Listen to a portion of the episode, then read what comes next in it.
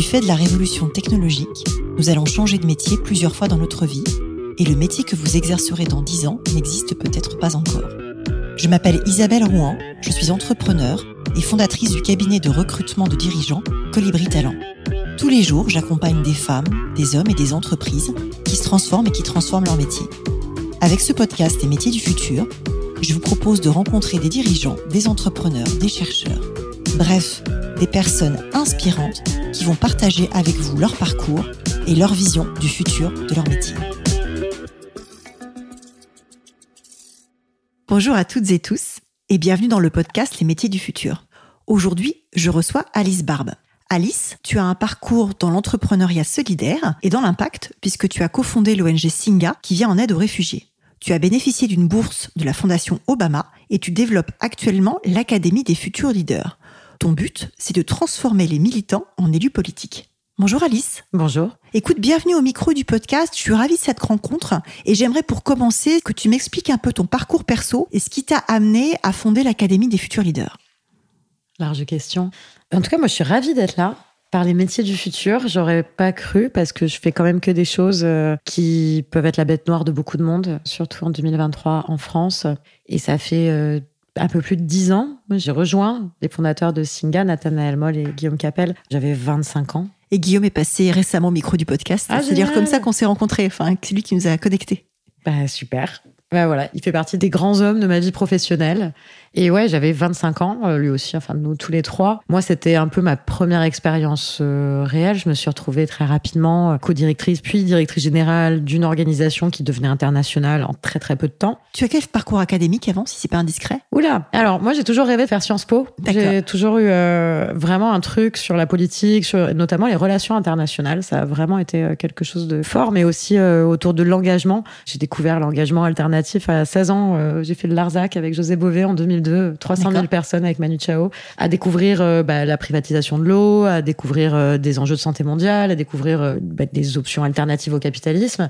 Il y a eu un truc qui s'est fait à ce moment-là. Et du coup, j'ai voulu faire Sciences Po, sauf que j'ai jamais été prise au concours. Et du coup, j'ai trouvé une technique géniale. C'est que j'ai fait Sciences Po en échange universitaire dans cinq universités en Europe. D'accord. Ce qui m'a permis d'avoir, in fine, un diplôme de droit et de sciences politiques de plein d'universités, comme Cracovie ou Copenhague ou Sienne. Et du coup, avec un parcours très international, que je comprends. Exactement, très européen en fait surtout. L'Europe, c'est une idée politique euh, à laquelle j'adhère profondément et, euh, et une des rares utopies politiques qui a pu se mettre en place. Alors évidemment avec euh, beaucoup de, cassures sur évidemment l'aspect ultralibéral aujourd'hui. Il y a plein de choses qu'on pourrait avoir à redire sur l'Europe, mais au moins on a cette identité européenne et ça m'était très cher. Et puis j'ai fait mes premiers stages, mes premières expériences au Parlement britannique, puis aux Nations Unies. Et ensuite très vite il y a eu l'aventure Singa. J'étais à Paris, 25 ans, après des années à l'étranger.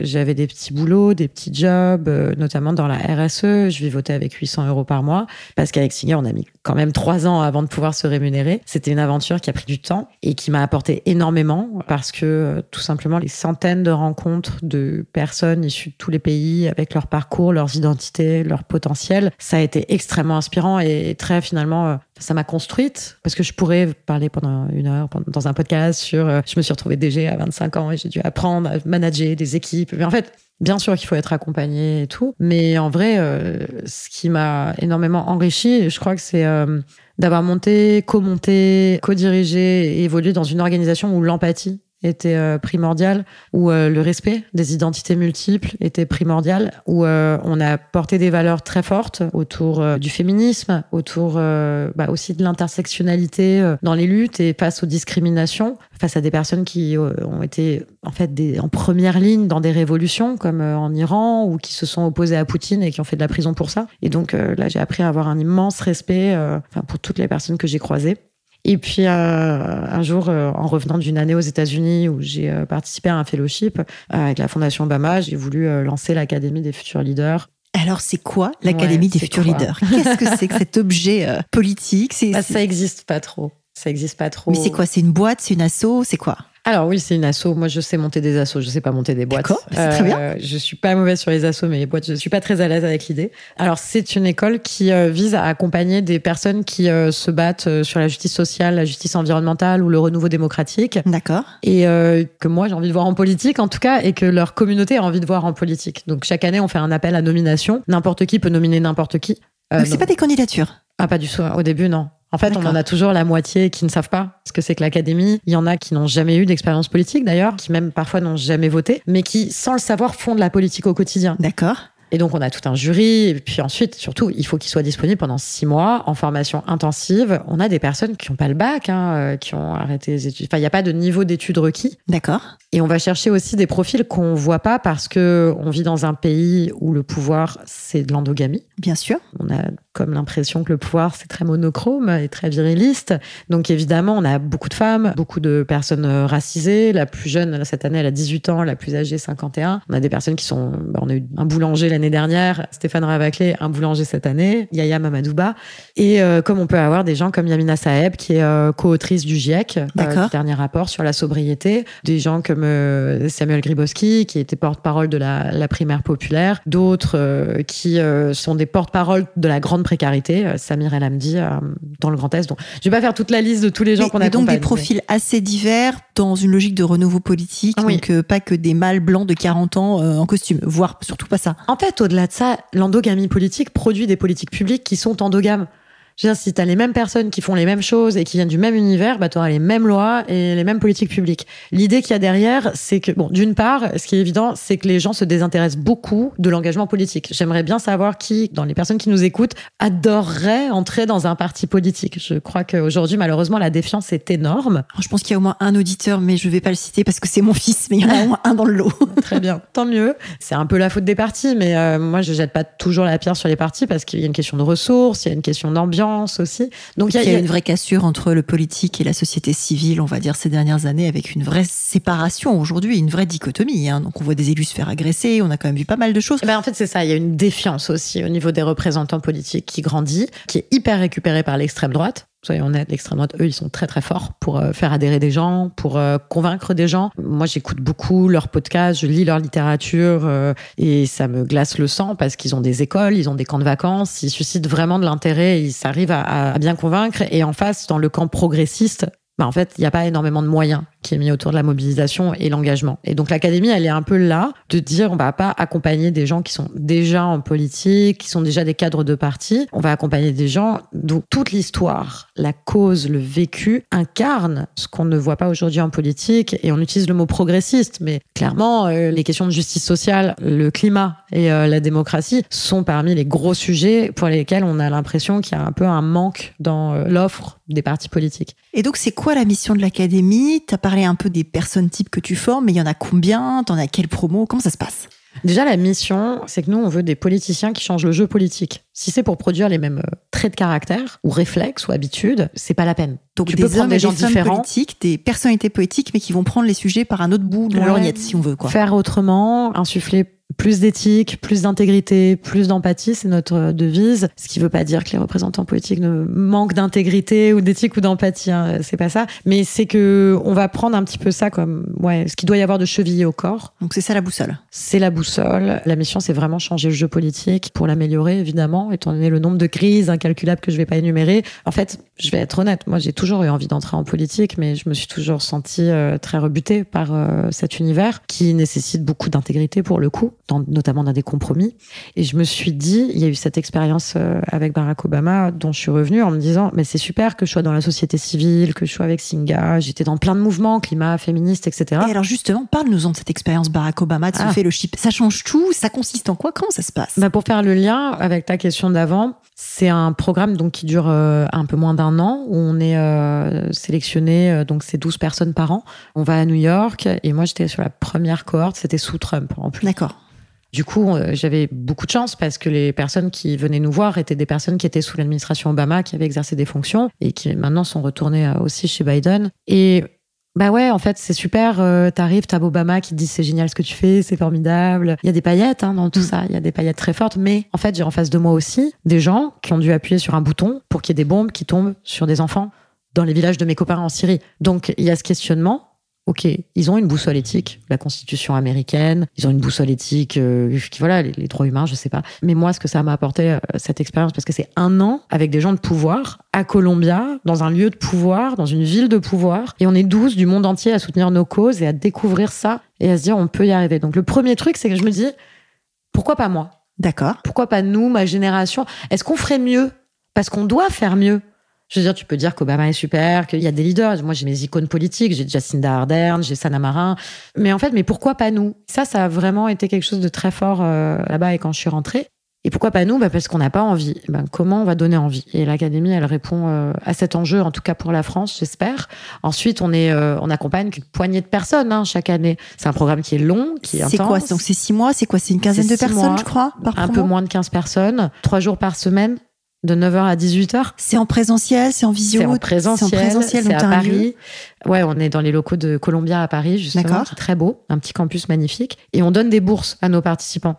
Parce que des gens qui sont au RSA, qui ont trois enfants, qui sont mères au foyer, venir à Paris trois jours par semaine, c'est une énorme dépense. Donc on leur donne l'équivalent d'un SMIC euh, net à une bonne moitié d'entre eux sur critères sociaux. Et puis euh, ces 350 heures de cours sur euh, six mois, c'est énorme. On a une, plus de 100 intervenants. Tu peux avoir des anciens présidents, des anciens ministres, des gens des renseignements. On a beaucoup de profs en sciences politiques, en éthique, en management. Et les cours consistent en quoi du coup? Il y a un diplôme? Comment c'est fait? Non, enfin oui, il y a un diplôme, on va dire symbolique c'est pas on va vous apprendre la politique parce qu'on peut jamais vraiment apprendre la politique à moins d'être dedans.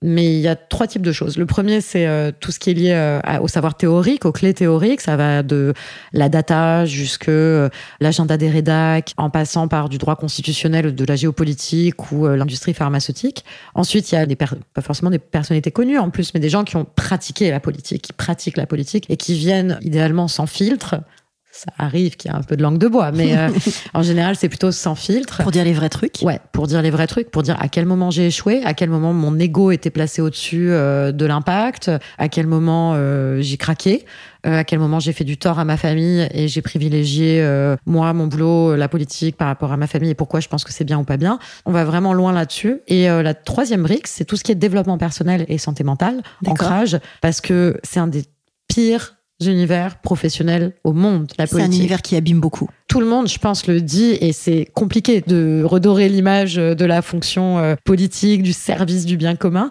Moi, je pense que il faut être méga ancré. On va pas dire on va aller en politique et on sera heureux et puis on sera invulnérable. C'est pas vrai. Il y a plein de vulnérabilités, on va se retrouver les tripes à l'air, il va falloir les remettre à l'intérieur et recoudre. Eh ben, il faut avoir un, un pardonne-moi l'expression, mais un putain d'ancrage pour arriver à garder ta boussole éthique quand il J'en ai rencontré des personnalités politiques qui ont réussi ça, mais bon, le problème, c'est que ce sont les meilleurs qui partent les premiers. C'est certain. Et alors, euh, une fois que tu as dit tout ça, est-ce que tu as un modèle économique? Comment est-ce que ça tient dans le temps tout ça? Ah mais non, je peux, mais comme je l'ai dit, moi je sais pas monter des boîtes, j'ai pas de modèle économique, je suis une tête brûlée. Mais comment tu les finances Alors oui, ça, coûte super cher. Ça coûte super cher cette affaire quand même. Ça coûte méga cher. Enfin méga cher, non, ça coûte euh, à peu près 350 000 euros par an en fonctionnement pour accompagner 14 personnes. Donc euh, la division est vite faite euh, du coup par bénéficiaire. Je déteste ce mot.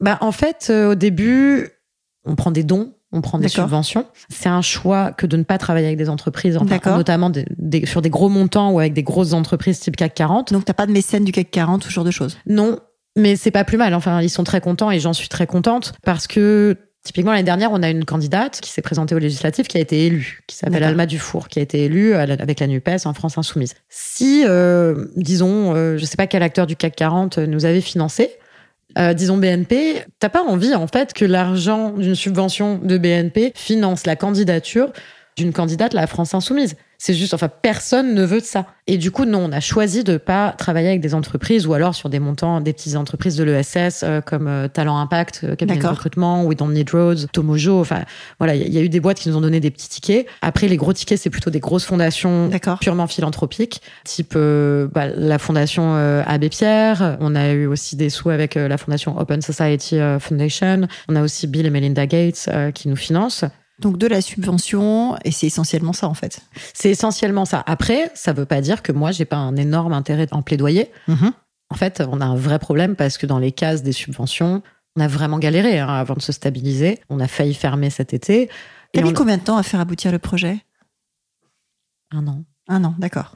Un an, mais euh, justement, moi, je savais que ce serait dur d'arriver de parler de politique et de dire donnez-nous des sous pour ça. Les gens au début nous ont dit mais t'es folle, tu veux faire, mais surtout n'y va pas. Et puis quoi, accompagner, c'est un incubateur en fait.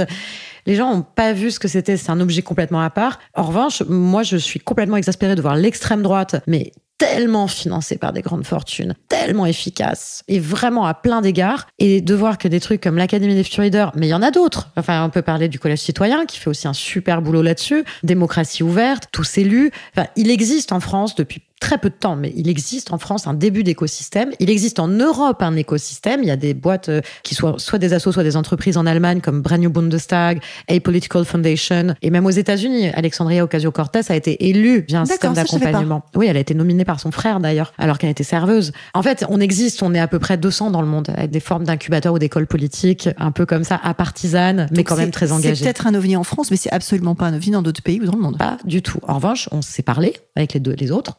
On s'est compté, on a regardé combien on coûtait, et puis on s'est dit, bah, en fait, on va aller chercher du pognon parce que on peut pas, dans des démocraties, être à ce point-là dans le déni de l'identification du problème démocratique et de l'engagement politique. Et là, moi, je, c'est pas juste faire tourner ma boutique, en fait, la question du lobbying financier. C'est d'aller voir tous les gros acteurs qui ont de grosses responsabilités et qui financent des trucs au nombre de bénéficiaires sur des causes faciles, et je viens des causes faciles. Je connais les causes faciles. Je suis la première à monter des trucs. la première à euh, dire que les réfugiés sont une cause facile. Non, alors pas facile dans ce sens-là, vraiment pas. Mais euh, sur des causes sur lesquelles il n'y a pas de risque. Sur lesquelles plus simple économiquement. Ouais, je suis peut-être pas la première, mais quand on a lancé Singa et qu'on a mis trois ans à se financer, pareil, on nous riait au nez.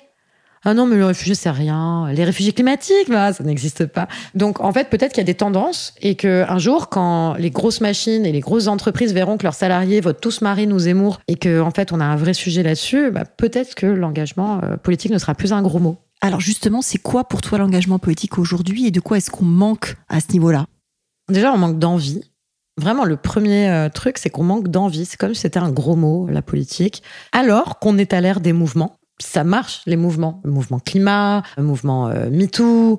Ça résonne en tout cas. Ah bah ça résonne. Moi j'ai fait partie de tous les mouvements et c'est formidable. Le mouvement de démocratie, euh, démocratie participative, la primaire populaire, ça a été mm. génial comme aventure en termes d'exemple de mouvement. Mais à partir du moment où ça devient purement politique, eh ben, là les choses commence à moins attirer. Donc, euh, de quoi on manque? Pas d'envie, on manque d'incarnation, on manque de leaders aussi qui vont vraiment incarner. Bien sûr, il y en a. Hein, des... Enfin, moi, à titre personnel, il y a des personnalités politiques que j'admire énormément et qui y sont encore. Il y en a pas beaucoup, mais euh, qui y sont encore. Mais ça manque. Et euh, dans un second temps, on a besoin d'espace, en fait, pour pouvoir se dire qu'il faut y aller c'est ouais pour moi il y a un vrai truc de narratif là-dessus. Et alors est-ce que tu recrutes en 2023 sur l'académie des futurs leaders? Est-ce qu'il y a d'autres collaborateurs qui bossent avec toi? Tu es toute seule? Comment ça se passe? Ah non.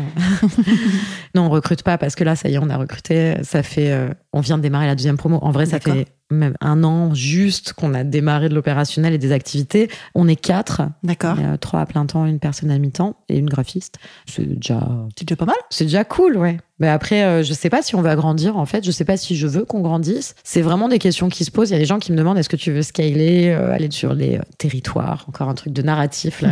les territoires, c'est nouveau. On, on savait pas ce que ça voulait dire il y a quatre ans.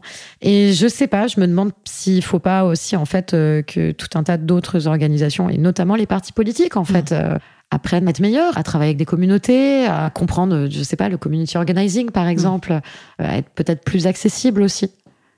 Hyper intéressant comme vision des choses. Et si on fait un petit pas de côté, puisque le podcast s'appelle Les métiers du futur, quel changement aujourd'hui, toi, tu vois sur les métiers, pas que sur celui de la politique, liés à la technologie ou à l'impact ou à tout ça? Est-ce que tu vois des choses ou pas?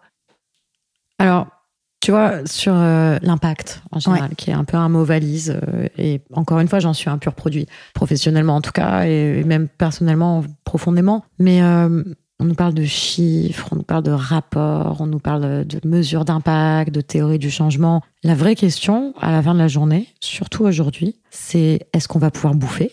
Est-ce que mes enfants pourront être soignés aux urgences? Est-ce que je vais pouvoir évoluer en respirant sans mourir à cause de la pollution?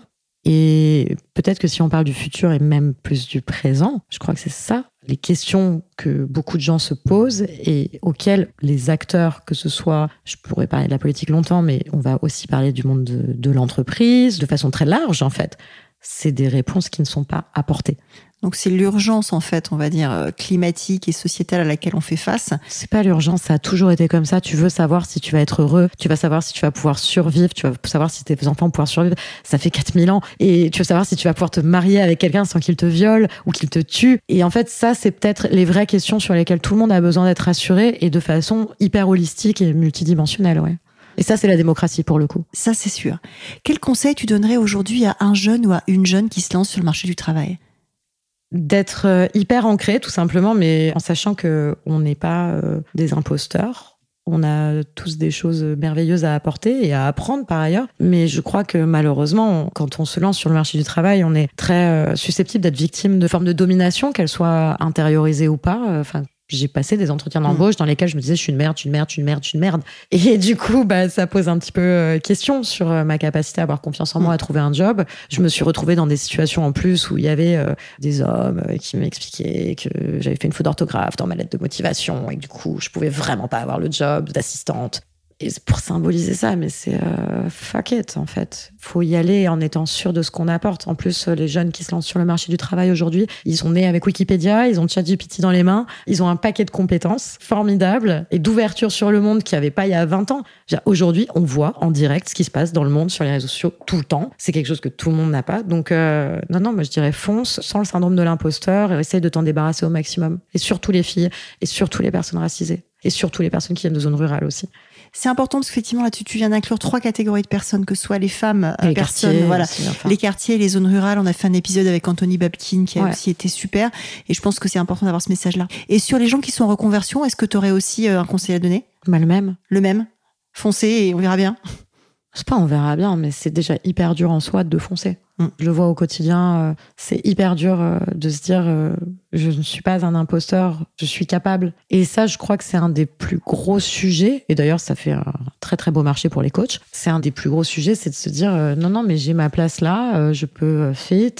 et ça, on le voit un petit peu partout quand même. et moi, ça m'inquiète beaucoup en fait la question de la santé mentale dans le monde du travail qui a toujours été une question. Hein. C'est pas nouveau, c'est pas parce qu'on en parle que c'est nouveau. Et le fait de se dire, bah, en fait, je suis quelqu'un qui a une, pas juste au-delà de la valeur. On peut aussi être hyper heureux euh, de contribuer dans son boulot. On peut hyper heureux dans son travail et hyper épanoui. Et ça, c'est des questions qui sont pas trop abordées. Tout à fait.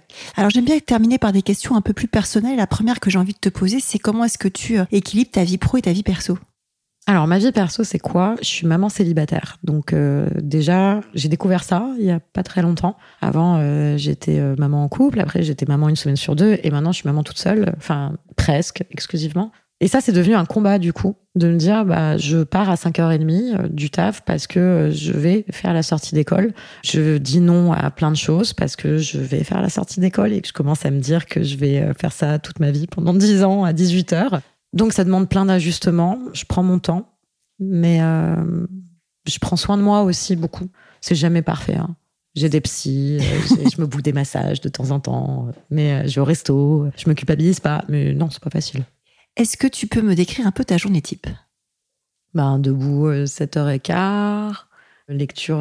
je pourrais faire un truc génial, hein, dire ouais, je médite pendant 30 minutes, ma morning routine, après c'est de lire l'actu. Non, pas du tout, c'est juste le bordel. non, bah, euh, je lis de l'actu, j'emmène mon fils à l'école, ensuite on démarre, 8h30, allez, on est sur Zoom. Trois jours par semaine, je suis à l'académie, donc euh, j'essaye de participer aussi aux cours. Il faut agencer les cours, il faut faire vivre euh, la machine, lever des fonds, faire la com, l'admin, l'administration, voilà, les réunions d'équipe, tout ça. Et puis à 18h, je récupère mon fils à l'école. et, tu enchaînes, c'est ta deuxième journée? Ben non, en fait, j'ai décidé de pas travailler le soir. D'accord. Voilà. C'est très bien comme ça. Je veux pas. Ça peut arriver, mais euh, en plus, j'ai un luxe énorme, c'est qu'on est une petite équipe d'un projet que j'ai eu la joie et la fierté de monter. Mhm. Bien sûr qu'il y a des moments très intenses, mais euh, j'ai personne pour me faire culpabiliser de pas avoir fait assez, sauf moi-même. C'est quoi ton prochain projet? Hmm. La promo 3 bah, En fait, l'Académie, c'est un projet dont la théorie du changement va se voir sur 5 ans. D'accord. Euh, L'idée, c'est d'accompagner environ 100 personnes d'ici à 2027. Donc là, donc sur les prochaines, on est un peu c'est les prochaines législatives. Tu as plein d'élections entre-temps, hein, les européennes, les municipales, les régionales. Euh, donc, on va évidemment accompagner des personnes qui vont se positionner à l'issue du programme. Après, moi, à titre personnel, je veux, dans tous les cas, à un moment, m'engager très concrètement sur le plan politique. Mm-hmm. En fait, euh, c'est pas un projet, mais c'est un espoir. Je crois que porter l'écharpe tricolore, c'est une énorme responsabilité. Donc, c'est quelque chose dont, dont tu as envie pour toi aussi ouais, servir l'intérêt général, bah évidemment. je c'est quelque chose que je fais au quotidien, mais avec l'écharpe, je trouve qu'il y a une dimension extrêmement noble pour laquelle j'ai beaucoup de respect. C'est un très joli projet. Est-ce que tu aurais un contenu, un livre, un podcast, un documentaire, un film à conseiller aux gens qui nous écoutent et qui s'intéressent au futur du travail? Une BD que j'ai lue ce week-end qui s'appelle La lutte pas très classe La lutte pas très classe. C'est tout un tas de slogans avec sans la lutte des classes à côté. Voilà, c'est pour les petits, c'est pour les grands. euh. Eh ben, je la mettrai dans les notes du podcast. Mm. Si nos auditeurs et auditrices veulent te contacter, LinkedIn, le mail, qu'est-ce qu'il y a de mieux? LinkedIn, Instagram, euh, le mail, euh, Ça Twitter, tout- tout fonctionne. Merci beaucoup, Alice. À bientôt. Merci. Merci d'avoir écouté cet épisode des métiers du futur jusqu'au bout. Si vous avez aimé cette discussion, je vous encourage à noter le podcast sur vos différentes plateformes d'écoute et à le commenter, en particulier sur Apple Podcast. Cela nous aide grandement à progresser en termes d'audience. N'hésitez pas à me faire part de vos commentaires ou à me suggérer de nouveaux invités en me contactant par mail ou via LinkedIn. Prenez soin de vous et à très bientôt.